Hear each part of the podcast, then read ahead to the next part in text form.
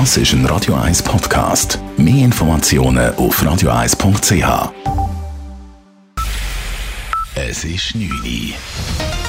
Radio 1, der Tag in 3 Minuten. Mit der Elena Wagen. Die Zahl der bestätigten Neuansteckungen in der Schweiz ist erneut stark gesunken.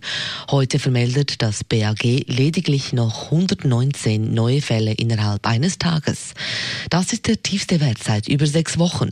Bereits seit mehreren Tagen sind die Zahlen rückläufig. Insgesamt gibt es nun in der Schweiz 28.063 bestätigte Infektionen mit dem Coronavirus und 1.187 Todesfälle. Der Dachverband der Lehrerinnen und Lehrer Schweiz fordert vom Bundesrat eine klare Strategie, wie die Schulen wieder geöffnet werden sollen. Am 11. Mai soll der Präsenzunterricht wieder beginnen. Davor seien aber noch wichtige Fragen zu klären, schreibt der Dachverband in einer Mitteilung. So müsse die Landesregierung unter anderem ein konkretes und detailliertes Schutzkonzept ausarbeiten, das in der Praxis mit den Kindern umsetzbar sei. Zudem müssten Risikogruppen geschützt und die Chancengleichheit gewahrt werden, so der Dachverband weiter. Kantonale Verwaltungsangestellte sollen auf einen Teil ihres Lohns verzichten. Dies fordert die SVP des Kantons Zürich. Da zurzeit fast alle Arbeitnehmenden in der Schweiz auf Kurzarbeit seien, sollen sich auch die Verwaltungsangestellten solidarisch zeigen, sagt Präsident Benjamin Fischer, zumal viele derzeit kaum etwas zu tun hätten. Selbstverständlich betrifft das nicht die, Gesundheitsdirektion, die jetzt sieben Tage in der Woche am Rennen sind, oder Polizisten, die speziell gefordert sind, sondern der Regierungsrat muss da zeigen zwischen Leuten in der Baudirektion und der Justizdirektion, äh, wo wir wissen, wo sehr, sehr wenig läuft, wo eigentlich nichts zu tun haben. Auch die sollen ihren Beitrag leisten. Deshalb werde der Regierungsrat aufgefordert, entsprechende Möglichkeiten in den verschiedenen Direktionen zu prüfen, so Fischer weiter. Der Vorschlag der SVP stößt bei der Kantonsregierung sowie bei einer Mehrheit der anderen Parteien auf Ablehnung. Nun fällt auch das Münchner Oktoberfest der Coronavirus-Pandemie zum Opfer.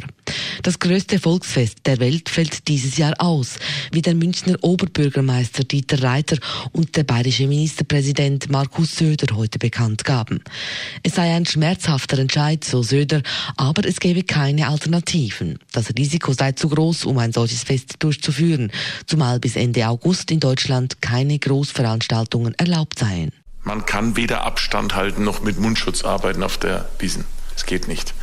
Wir werden Gäste, wir haben immer Gäste aus der ganzen Welt. Und wir sind uns auch einig, dass irgendwelche Kleinfeste, Halbalternativen und nur für bestimmte, dass das alles nichts bringt. Die Wiesen ist richtig oder gar nicht. Gescheit oder gar nicht. Damit muss eine weitere traditionelle Großveranstaltung in diesem Jahr abgesagt werden. Das München Oktoberfest ist das größte Volksfest der Welt. Es zieht jedes Jahr rund 6 Millionen Besucher an und hat eine Wertschöpfung von 1,2 Milliarden Euro. Radio 1 Wetter. Es wird morgen wieder sonniger im Sendegebiet. Es gibt nur noch wenig Quellwolken am Himmel. Man startet mit kühlen 5 Grad im Tag und erreicht am Nachmittag dann doch noch bis zu recht warmen 22 Grad. Das Ganze aber begleitet von einer leichten Beise. Das war der Tag in 3 Minuten.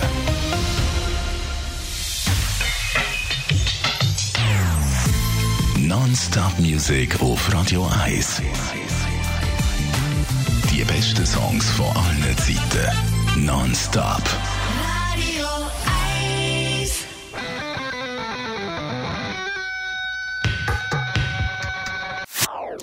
Das ist ein Radio 1 Podcast. Mehr Informationen auf radio1.ch.